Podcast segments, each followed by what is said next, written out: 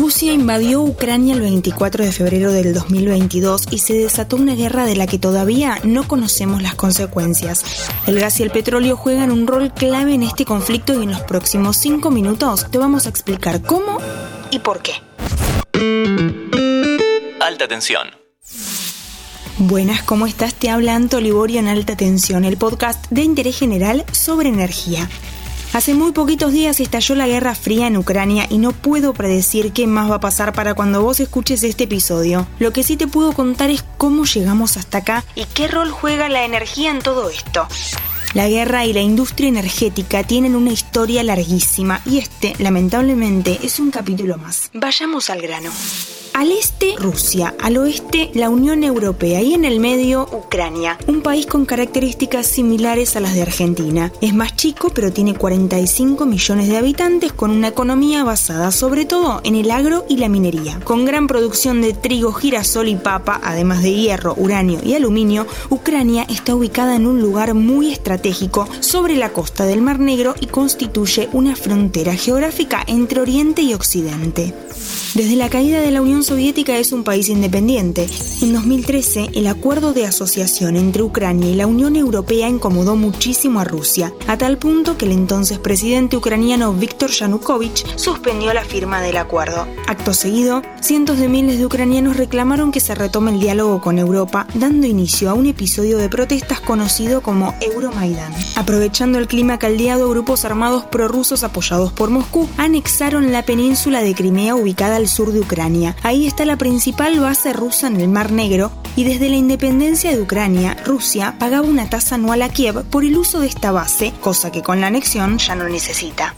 Volvamos al eje. Rusia se siente amenazada por la occidentalización de Ucrania, que quiere pertenecer a la OTAN y salir de la órbita soviética. La relación entre Rusia y Europa es tensa desde tiempos inmemoriales. Sin embargo, son muy interdependientes y sobre todo desde los últimos 30 años, cuando el gas natural ruso empezó a ser vital para la matriz energética de países como Alemania, España y también Gran Bretaña ni hablar de los países de Europa Oriental como Polonia, Letonia, Estonia y por supuesto también Ucrania. Lo que dicen muchos analistas es que si bien Rusia desde la caída del muro no recuperó su poderío económico, sí se volvió central por sus recursos energéticos. Hablamos del petróleo y del gas. Para que te des una idea, más o menos la mitad del gas que consume Alemania viene de Rusia. Y eso sucede, entre otras cosas, porque desde 2011 Alemania decidió suspender su plan nuclear.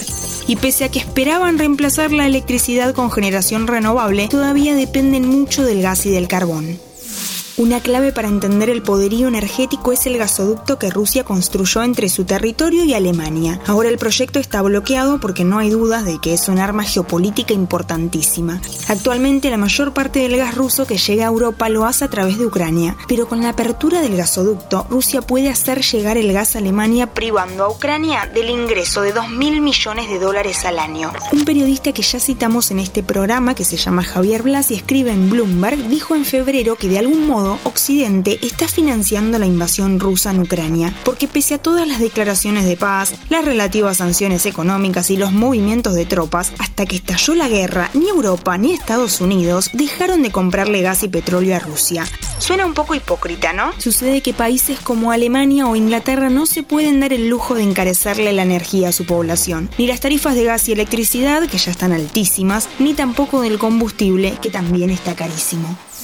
Antes de la guerra, el barril de petróleo llegó a los 100 dólares, un número que no veíamos desde el 2014. A modo de reflexión, desde alta tensión creemos imprescindible repensar los modos que asume la guerra no solo entre Rusia y Ucrania, sino también en Medio Oriente o entre Estados Unidos y China, bajo el paraguas de una interdependencia económica brutal. La población ucraniana quiere dejar de tener miedo, pero explota la guerra y el apoyo de la Unión Europea se limita, por ejemplo, a iluminar el Coliseo romano con los colores de la bandera ucraniana.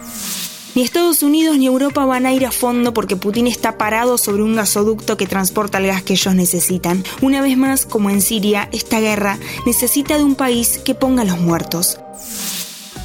Es dramático, es triste, es el capítulo que nunca hubiera querido grabar. Gracias por escuchar, hasta la próxima. Mantenete informado siguiendo nuestras redes sociales. Interés General Podcast en Instagram, Spotify, Twitter y YouTube.